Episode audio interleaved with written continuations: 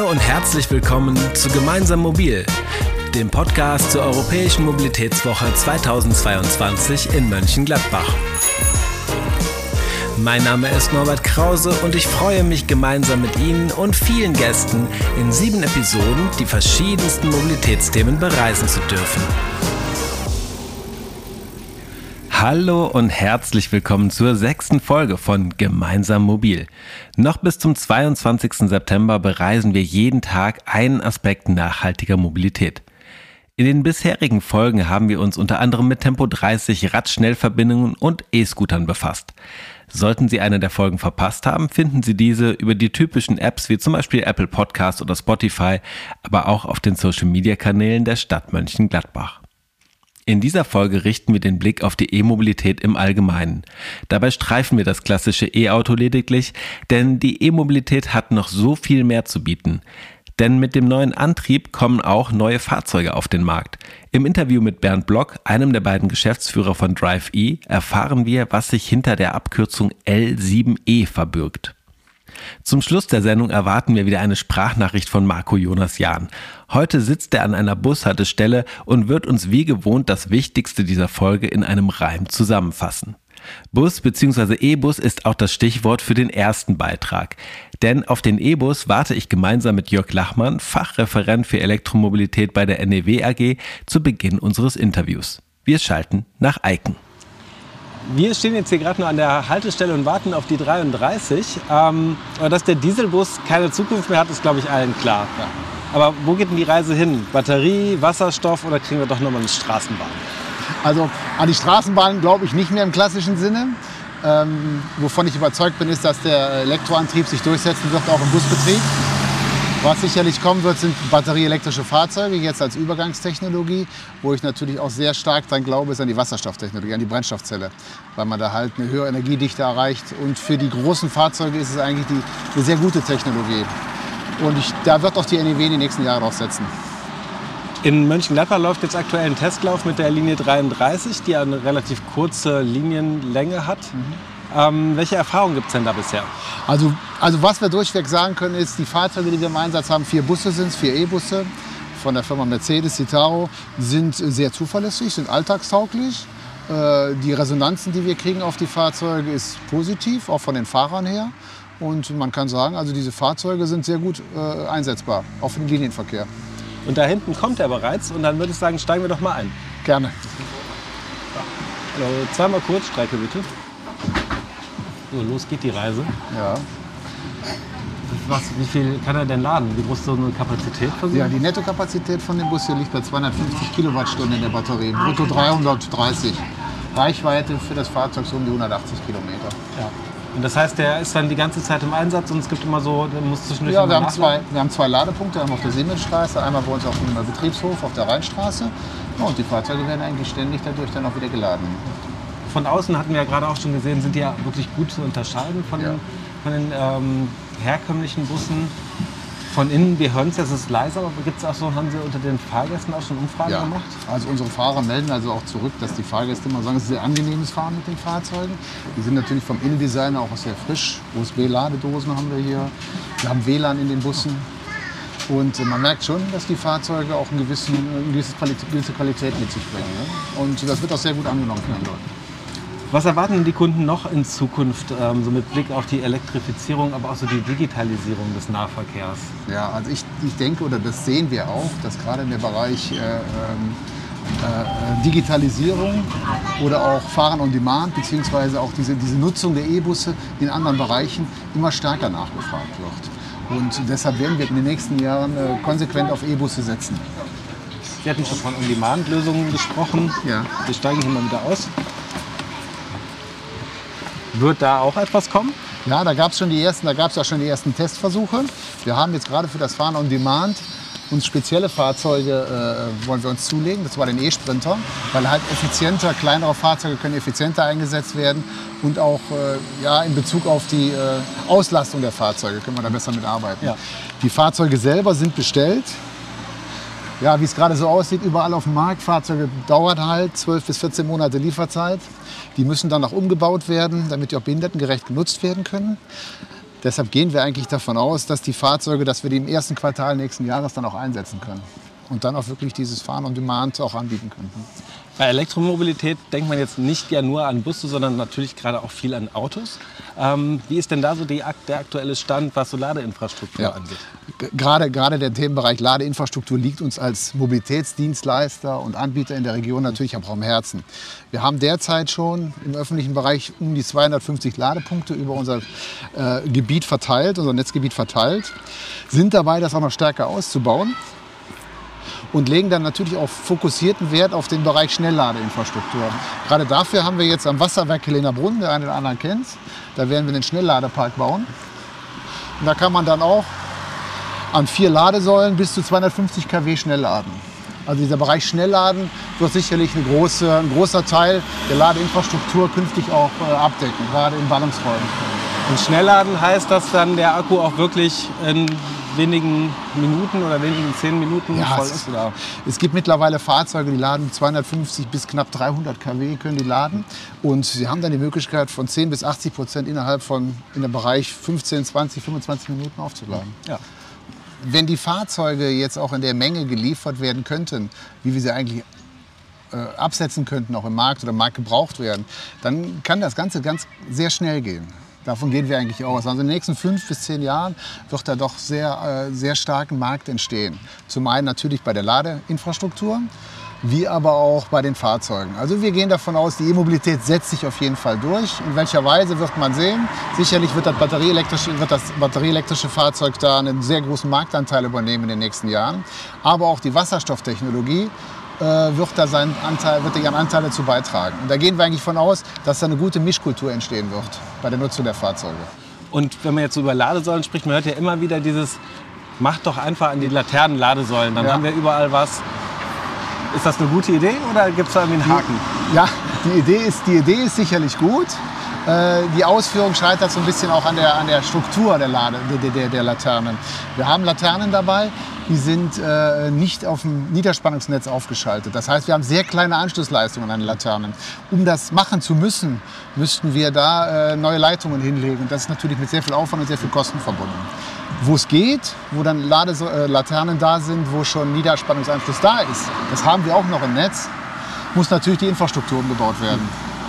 Da sind wir aber mit Anbietern im Gespräch und wollen da auch in den nächsten Monaten erste Testversuche machen und Laternen auch umbauen zum Ladepunkten. Wie wird die Elektrifizierung der Mobilität unser Mobilitätsverhalten verändern? Ja, also zum einen sicherlich der Bereich äh, Nachhaltigkeit, CO2-Einsparung spielt eine ganz große Rolle in der Elektromobilität. Deshalb ist ja auch dieser Push gekommen in den letzten Jahren. Äh, und äh, die ganze, die ganze Mobilität wird sich dahingehend verändern, dass man vielleicht in den Ballungsräumen oder wahrscheinlich in den Ballungsräumen gar nicht mehr so viel Mobilität mit dem Individualverkehr verbindet, sondern vielmehr mit Bussen, Bahnen, Fahren on Demand, oder letztendlich, wenn sogar die Fahrzeuge demnächst autonom, autonomes Fahren wird sicherlich auch eine große Rolle mitspielen in dem Bereich Mobilität künftig. Und äh, da werden sich ganz neue Mobilitätsdienstleistungen entwickeln, gerade in Ballungsräumen, aber auch natürlich auch auf dem Land. Und äh, die werden sicherlich Auswirkungen haben auf unser Mobilitätsverhalten, wie es schon in den letzten Jahren unser E-Bike getan hat. Stimmt, genau. Ja, also das E-Bike ist eigentlich eine gute, eine gute, äh, ein gutes Beispiel dafür, wie Mobilität sich ändern kann. Okay, dann gucken wir mal in die Zukunft und äh, sind gespannt, was da alles noch so kommt. Ich danke fürs Gespräch. Gerne.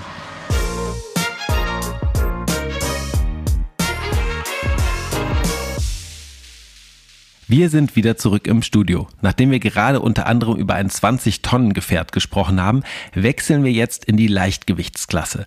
Denn zwischen E-Scootern und E-Autos entwickelt sich gerade eine spannende Fahrzeugklasse, die für viele eine gute Alternative zum klassischen Stadtauto darstellen könnte. Ich habe mit Bernd Block, einem der beiden Geschäftsführer von Drive-E, gesprochen und ihn zu Beginn unseres Interviews gefragt, was sich hinter dem Kürzel L7E verbirgt. Ja, also grundsätzlich müssen wir da einmal schauen. Ähm, L steht eigentlich für ein äh, Elektroleichtfahrzeug. Kennzeichnen sich dadurch, ähm, dass es quasi so ein, äh, eine Nischenkategorie ist, fahrzeugmäßig zwischen einem Fahrrad und einem richtigen Automobil. Also in der Quadregion eingeordnet. Äh, bedeutet, es sind quasi kleine Leichtfahrzeuge, die sich ähm, quasi im Gewicht nochmal unterscheiden, sind also sehr leicht, sehr effizient. Und das 7E bedeutet in dem Fall ist die Unterkategorie dann nochmal ähm, für einen Motor, äh, Motor-KW-Wert von bis zu 15 Kilowatt und mit einem Leergewicht ähm, es wird das dann nochmal eingegrenzt. Äh, aber das ist so grob erstmal die Kategorie L7E, ne? Äh, bedeutet dann quasi auch im Umkehrschluss versicherungsmäßig und sowas, dass es halt auch nochmal eine äh, andere ähm, Wertkategorie eingestuft wird, ne? also nochmal günstiger ist. Okay, und das heißt, aber es, wir reden über sowas, was ungefähr so aussieht wie ein Auto, aber um einiges leichter ist.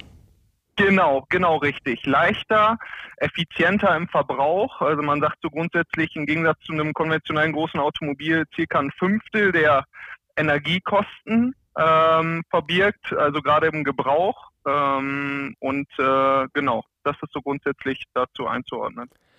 Und wie kommt man daher, sowas zu entwickeln? Aktuell ist ja eher so der Trend, dass Autos immer schwerer und größer werden. Ähm, wie kommt man dahin, dann ein leichtes Fahrzeug zu entwickeln?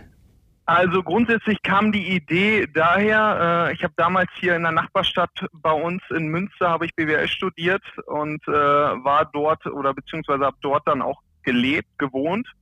Und ähm, da war halt das Thema immer äh, Lärm, Parkplatznot, Straßen waren immer verschoppt und dann haben wir halt irgendwie ähm, überlegt. Äh, ich auch, ich war damals schon in Kontakt, habe ich äh, meinen Mitgeschäftsführer, den Herrn Welp, äh, persönlich äh, während meiner Ausbildungszeit kennengelernt. Der hat dort gearbeitet. Und dann habe ich mit ihm darüber diskutiert, äh, warum äh, es da denn noch nicht so richtige Abhilfe für gibt, weil wenn man sich mal das äh, grundsätzliche Nutzungsprofil der Leute anschaut, äh, Weg zur Arbeit, so diese Standardwege, äh, sage ich jetzt mal, diese kleinen Wege, da muss man doch gar nicht so ein großes Fahrzeug haben. Und so sind wir grundsätzlich auf die Idee gekommen, äh, dort äh, quasi ein Problem zu lösen. Ähm, heißt äh, Parkplatznot, äh, Geräuschkulisse, Klima sowieso. Äh, Ladeinfrastruktur ist auch nochmal ein Thema. Die sind nämlich sehr leicht zu laden, ganz normal über der Haushaltssteckdose. Und so sind wir halt, haben uns immer weiter vorangehangelt, äh, um dort dann halt das richtige Fahrzeug zu entwickeln, beziehungsweise jetzt halt auch anzubieten. Und ähm, welches Potenzial, Sie hatten jetzt ein paar Sachen schon genannt, aber welches Potenzial steckt so hinter dieser Fahrzeuggattung? Also ist es so, dass äh, vorprognostiziert wird bis zum Jahr 2035, dass circa 5 Millionen Bestandsfahrzeuge äh, durch Kleinfahrzeuge beziehungsweise Elektroleichtfahrzeuge oder allgemein Leichtfahrzeuge, ähm, sage ich mal, äh, gewechselt werden können. Ne? Das heißt, wir sprechen da schon über ein großes Marktpotenzial, was sich gerade entwickelt, weil man halt immer mehr vor diesen Problemen steht, ne? wie eben schon gesagt. Das heißt, das Auto passt sich eigentlich dem Verhalten sozusagen wieder mehr an. Das heißt, wenn ich im Schnitt, ich glaube, ich weiß gar nicht, sind es 1,2, 1,4 Leute, die im Schnitt mit einem Auto, in einem, Auto sitzen. Das heißt, da ist immer viel Luft die mitbewegt wird, ähm, viel Gewicht natürlich auch, aber das heißt, ähm, genau. bei den genau. Leichtfahrzeugen ist es so, dass das Auto sich sozusagen wieder gesund schrumpft auf das, was es eigentlich nur können muss. Genau so ist es nämlich. Also es ist, wenn man sich auch das, das grundsätzliche Fahrprofil mal anschaut, mit einem, ich glaube, durch, ein Durchschnittsdeutscher äh, fährt im Schnitt circa äh, 39 Kilometer. Ähm, und dann halt sind viele Wege, gerade dieses Weg zur Arbeit, zum Sport, äh, kurz Freunde besuchen, kurz einkaufen, also wirklich diese Kleinstwege. Ähm, Genau, und genau da sind wir quasi so der Dreh- und Angelpunkt und sagen, äh, da müsste es eine Nische geben, die wir passend bedienen können. Und gibt es bestimmte Bereiche, äh, in, diesen, in denen diese Fahrzeuge auch jetzt vielleicht schon eingesetzt werden? Ähm, ja, schon äh, viel wirklich städtisch. Äh, bedeutet, ich sag mal, bis Umliegerstädte, bis 50 Kilometer im Umkreis so circa ähm, werden die Fahrzeuge schon primär städtisch halt eingesetzt. Ne? Bedeutet ähm, wirklich da, wo eben schon angesprochen die, äh, sage ich mal, die grundsätzlichen Probleme viel halt sind, ähm, im privaten sowie ge, ähm, gewerblichen Bereich. Ne? Wir haben ja einmal zur Personenbeförderung bei uns im Sortiment Fahrzeuge sowie auch im Transportbereich. Das heißt, ähm, dort ähm, finden, finden die Fahrzeuge halt auch schon Verwendung viel, ne? gerade im städtischen Bereich. Aber wenn Sie sagen bis 50 Kilometer, heißt das, ähm, dass die Fahrzeuge jetzt nicht 40 oder so fahren, weil sonst wäre ich ja dann doch schon relativ lang unterwegs? Nee, also die fahren bis zu 80 km/h schnell. Ne? Ähm, es ist so, dass man halt auch gut auf der Landstraße damit unterwegs sein kann. Ähm, die sind schon so konzipiert, äh, dass man nicht irgendwie eine, eine Handbremse ist, sage ich jetzt mal, äh, oder irgendwie jemanden blockiert, äh, auch wenn man mal außerhalb der Stadt unterwegs ist, wo nicht gerade nur 50 ähm, die Geschwindigkeitsgrenze ist, sondern dass man auch gut im Verkehr mitschwimmen kann. Ne? Und wenn wir jetzt mal so vielleicht in die Zukunft blicken und ähm, so, so ein Gedankenspiel machen, wenn wir wirklich alle Autos, bei denen das funktionieren würde, ersetzen würden durch diese Leichtfahrzeuge, wie würden sich unsere Städte da verändern? Also grundsätzlich ist es so, dass die Städte erstmal äh, natürlich äh, Smog in den Städten in Anführungsstrichen. Das heißt, äh, klimamäßig äh, entwickeln sich die Städte dann ganz anders. Ähm, dann haben wir das Thema äh, sowieso Geräuschkulisse. Äh, Parkplätze, was eben schon angesprochen. Das heißt, wir haben viel mehr Lebensraum, was wir dort auch wieder schaffen können. Ähm, also das sind ganz wichtige oder, oder einzelne Bestandteile, die dann natürlich im, im äh, gesamtheitlichen nachher zu einer ganz anderen Stadtentwicklung auch führen. Ne? Also weg vor diesen äh, ganzen äh, hektischen und äh, alles ist voll und irgendwie keiner findet einen Parkplatz und ähm, mehr dahin, äh, dass wirklich äh, das Thema, ähm, sage ich mal, ähm, Leben in den Städten mehr wirklich wieder Einklang damit findet, äh, dass mehr Platz da ist, um, ähm, sage ich mal, mehr auch für, für, die gesamten Bürger dort vor Ort dann halt wieder zu machen. Ne?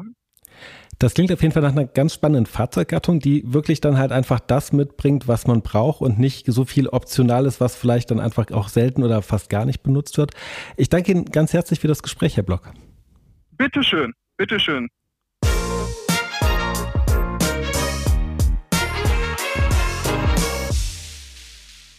Wir sind fast am Ende der sechsten Folge angekommen. In unserer siebten und letzten Folge schauen wir uns das alles überspannende Thema an. Mobilitätsmanagement. Evelyn Ungar-Asadi ist Referentin für Mobilitätsmanagement und kommunale Mobilitätskonzepte im Ministerium für Umwelt, Naturschutz und Verkehr des Landes Nordrhein-Westfalen. Sie verrät uns, was genau hinter dem Begriff Mobilitätsmanagement steckt.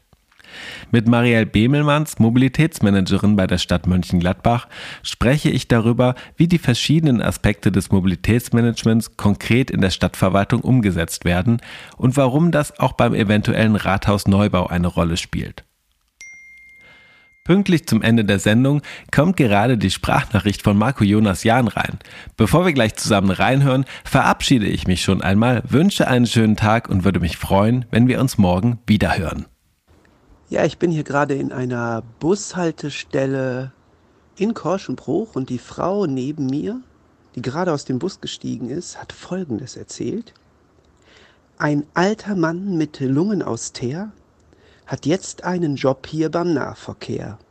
Er setzt sich nicht stumm und macht ganz laut Brumm ans Fenster im E-Bus und warnt leger.